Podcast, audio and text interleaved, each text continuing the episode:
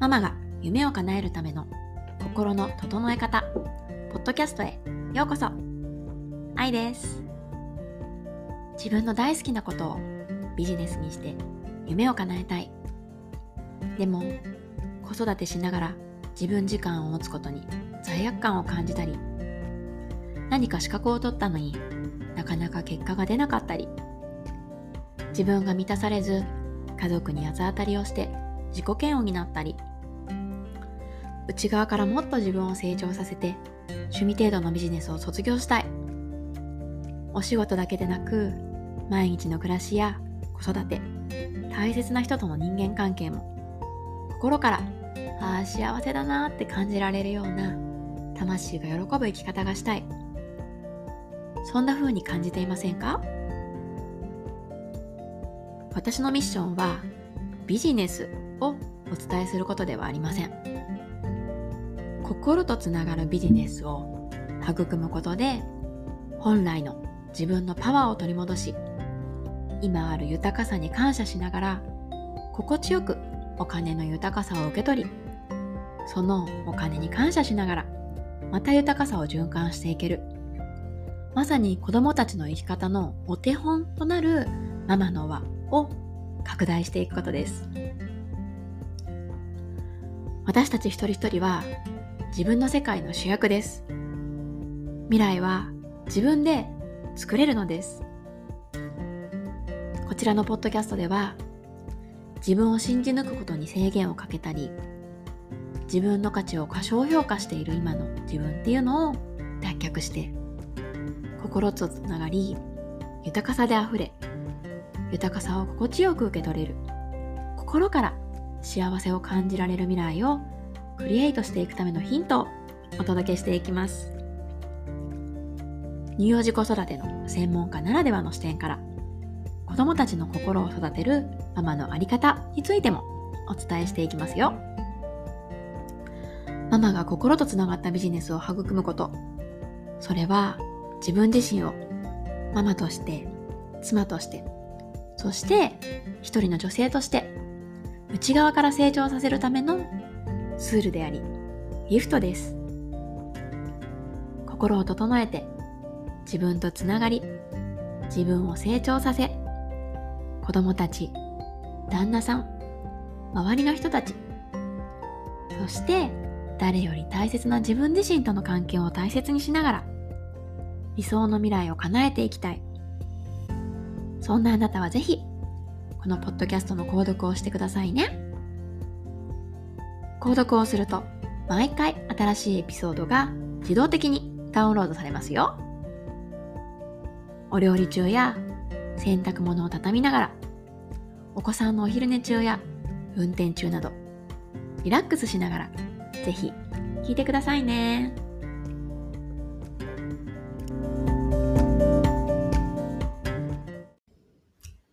さんこんにちは。愛です。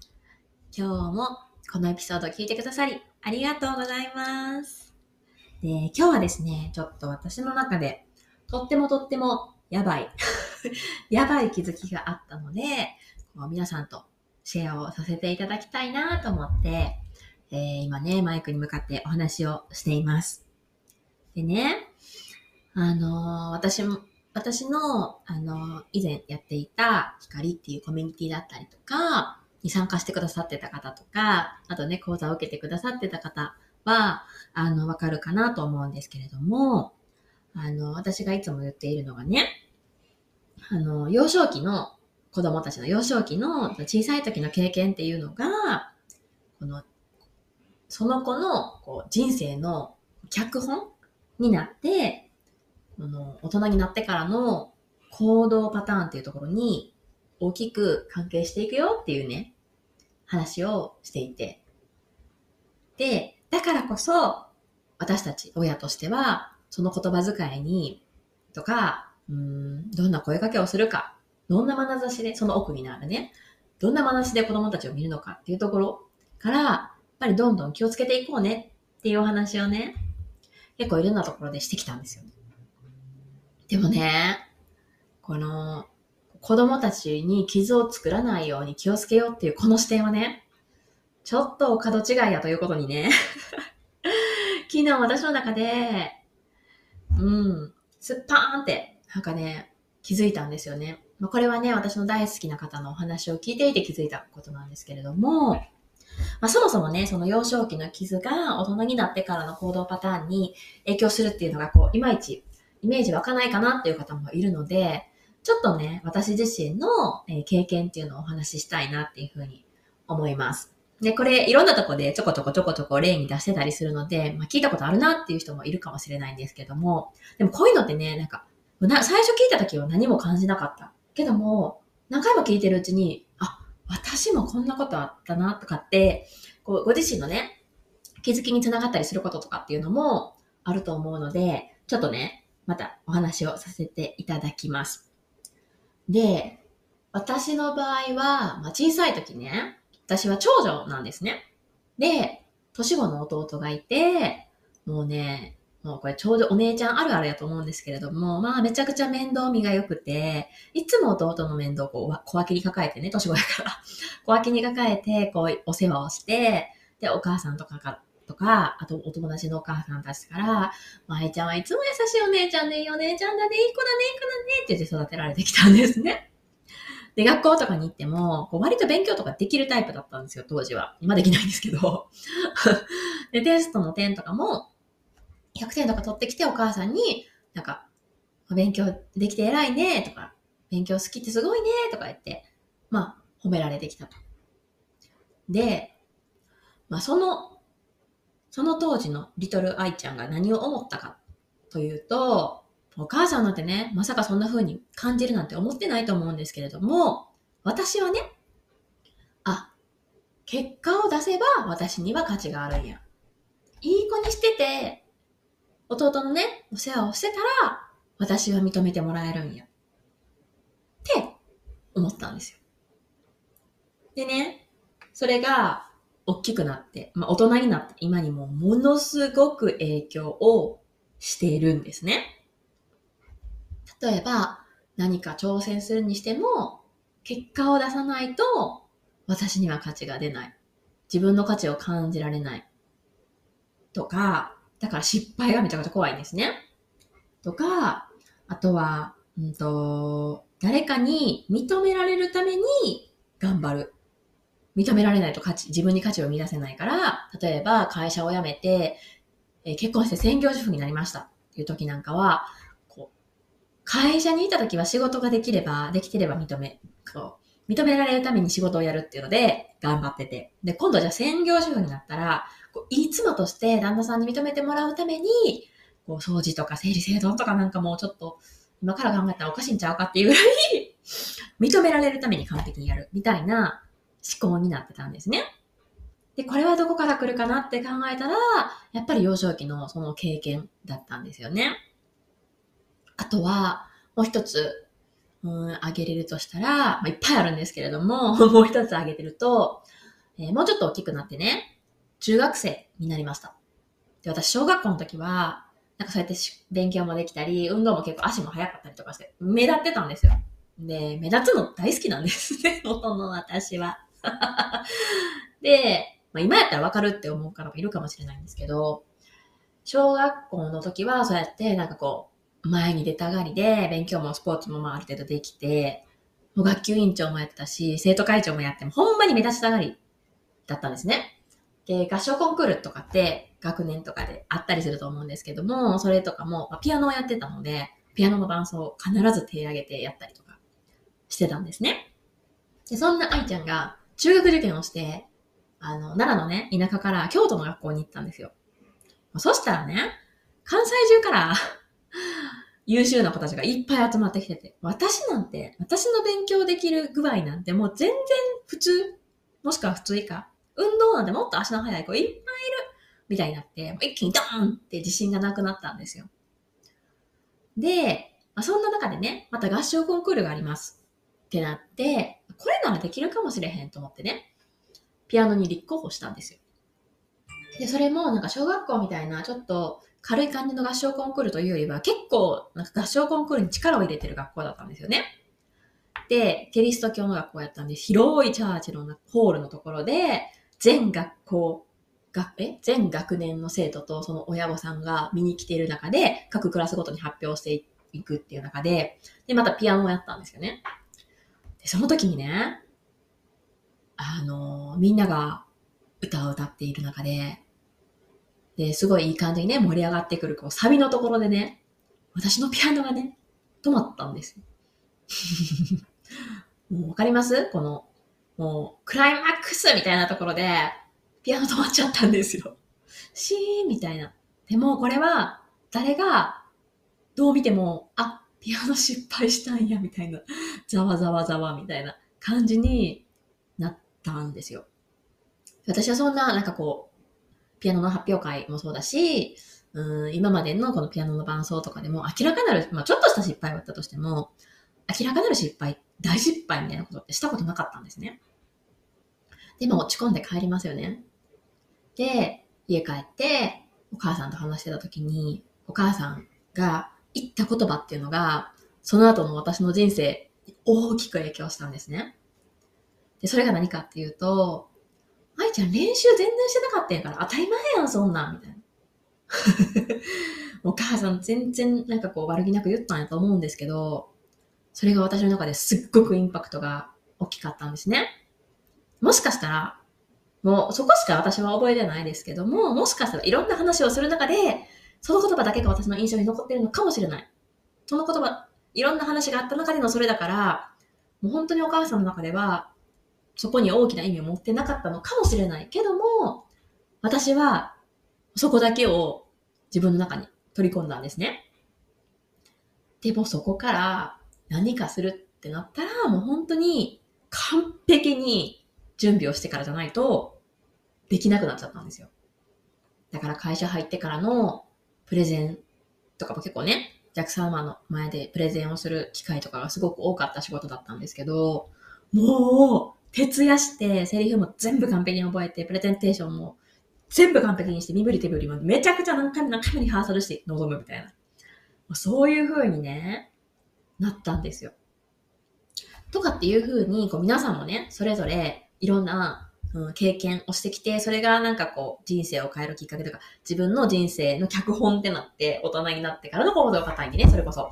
あの、影響しているパターン、かなり、まあ、これ気づいてないパターン、ことがすごく多いと思うんですけども、これは無意識レベルの話なので、だこういう風になってるんですよね。みんななってます。なってない人いないんですよ。で、だからこそ、自分たちが親になった今、子供たちに対する声かけ気をつけようねって、ずっと言ってたし、講座とかでもね、お話ししてたんですよ。でね、まあ、それがお門違いやったって話なんですけど、昨日ね、その私が大好きな方のお話を聞いてて、子供たちはね、子供たちに対して傷を作らないように傷つけあ気をつけようじゃないと。逆なんですよね。子供たちは傷を作りたがってる説ってのがあって、それはなんでかっていうと、この傷っていうのは、自分が幸せになるためのヒント、宝物やと。で、それこそが唯一の自分だけの親から与えられた自分にだ自分だけの親から自分だけに与えられたこの幸せになっていくための宝物、ヒント、武器やと。だから、子供たちにとってこの傷っていうのは完全に必要なものやっていう話をされてたんですよね。私の中でそれがもう本当になんかもう、ドッカーンって なったんですよね。確かにと思って。私もう今ね、こうやって過去を振り返って自分の傷を癒すっていうことをしてきているんですけれども、親が、親にこういうふうに言われたから、私はこれ、これこういう人になっちゃってんとか、こういう性格になっちゃってで終わらせることもできるけれども、それを癒して乗り越えていくことによって成長できるわけじゃないですか。で、本当の幸せっていうところに行けるわけじゃないですか。これって、ほんまに、親、例えば、その、うん、認められないと自分の価値を感じられないとかっていうのもこうやって癒して、いやいや、私は何かができてもできなくても自分には価値があるって思えるようにこうプラクティスを重ねていくわけですよね。これって、その小さい時の親からの対応とかっていう傷がなければ、そこ、そこに取り組む。そして自分の本来の自分を見つけていくっていうところにいけないわけですよね。これ、傷じゃなくて、ギフトやん。ってことなんですよね。準備、周到にしないと、本番に臨んではいけないって感じたところから、今ね、この ポッドキャストとかも全く、あの、何、セリフとかなしで、本当に心の思うまま喋ってるんですけれども、そういうのとかも、いやいや、自分は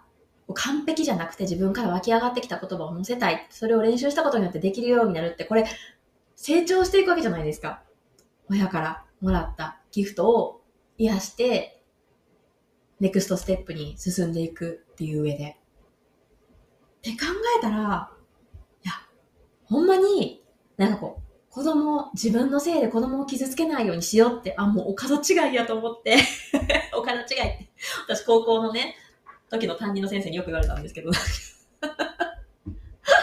そんなやったらあかんみたいな時によく言われてたんですけど、そう。だからね、なんか、そう、子供たちは親を選んで生まれてくるっていうのを私はすごく信じていて、だから、うーん、子供たちはね、この魂レベルでですけど、私にどんな傷が、この私のお腹に来るときに、私が今どんな人か、どんな傷があって、でも全部分かった上で、よし、この、このままのところに行こうって、なんか泣きそうになってきた。どうしよう。このままのところに行こうって。で、今世はこういう目的で、ここの地球に来てね、こんな風に成長するんやっていうのを決めてきてるっていうのを私は信じていて、で、それが前提であるとしたら、まさにもなんか全部が繋がるなと思って。私のところに来てこういう傷を負うってことを分かっててきてくれて。で、それを癒すことで自分は成長していくんだっていうね。だからなんか、子供たちの成長っていう意味でもそうですし、あの、私自身ね、長男が私のにお腹にやってきてくれた時って、もう本当にニコニコしてないと愛されない。ニコニコさえしてたら愛される。このね、あの、いつもニコニコしていていいね、愛ちゃんは、なんか、そうやってニコニコしてるから友達もいっぱいできていいね、とかってずっと育てられたんですよね。だからニコニコしている自分は価値がある。ニコニコしてないと愛されないって思って生きてきたんですけど、その時に私のお腹に来てくれた長男は、もうね、今5歳なんですけど、5歳の今でこそめっちゃケタケタケタケタ笑ってますけど、小さい時ほんまに笑わなかったんですよ。もうね、もうで、私はもちろん、それにめちゃくちゃもやもやするわけですよね。この子こんなんじゃ、ここんな感じで生きてったらどうなっちゃうんやろ。ニコニコしない子やったらどうしようって。でも長男はね、ママ、ニコニコしたくない時はニコニコしんでいいねんでって教えてくれてたんやなって今になってめちゃくちゃ思うんですよね。うん、長男に教えてもらったんですよ。で、3年後にね、次男を妊娠した時に私はそこの傷をもう癒えて、ニコニコしたくない時には死んでいいっていう自分になってたんですよね。その時に私のお腹にやってきた次男。めっちゃニコニコしてるんですよ、生まれた時から。だからもうそこは、僕の、うん、ママに伝えるメッセージじゃない。きっと、違うメッセージをね、私の元に運んできてくれてるんやろうなって。だから、うん、人っていうのは、親からそうやって、まあ、いろんな傷という意味でもギフトをもらうし、自分の子供たちからもギフトをもらいながら、こうやって成長していくんやなっていうふうに。で、それでね、なんかこう、親にこうされたから、私はこういう性格になっちゃったって、親を責めることもできるけども、もうそんなんしてる場合ちゃうでと。それじゃ何にも成長しひいし、自分が幸せになるためには、やっぱりその傷一つ一つに向き合って、で、自分を、なんだろう、やってはいけないって思ってることとか、こうしないといけないっていうことを思ってることをもう逆っていうのをやってこう、殻を脱いでいく。もうね、私たちがすべきことはそれだけやなって思ったんですよね。もう我が子がどうしたら、こうしたらどうなっちゃったらどうしようとかも言ってる場合ちゃうと。もう子供たちなんてもうね、魂レベルでママがこういう人やって全部わかってる上で選んできてるんだから、子供たちには子供たちの人生でのジャーニーがあると。傷がない人なんて一人もいないんですから、彼らは彼らなりの傷っていうのを自分の力で癒して、うん、成長していく。だから、ママは自分にね、言っても人の心配なんて死んでいいから、もう自分の、自分がいかに幸せに生きるかっていうところに本当にフォーカスして生きていったらいいやなっていうことが、すごく私の中でガッチャンコしたんですね。うん。なので、なんかもうこれね、ほんま伝えたいなと思って、私もやっぱ、うん、やっぱ私なりに、もちろんずっとこういうジャーニーっていうのやってきてるけど、私なりにやっぱりその傷っていうのはなくなるってことないので、いろんなこう傷があって、で、その傷をね、子供たちにそのまま、うん、受け継いでしまったらどうしようとか、受け継がないように気をつけようとかって思ってたんだけど、ちゃうなと思って。もうね、もう子供たちは分かってるから、もうほんま、人の心配する前に自分の心配しようって 皆さんにも伝えたいなと思って、ちょっと今日はね、こんなお話をさせていただきました。もしね、何か、うんと、皆さんの中でもね、気づきだったりとか、うーん、なんかこう、感じるものがあればいいなと思ってます。はい。今日のお話は以上になります。最後まで聞いてくださってありがとうございました。えー、今週も素敵な週末をお過ごしください。またねバイバーイ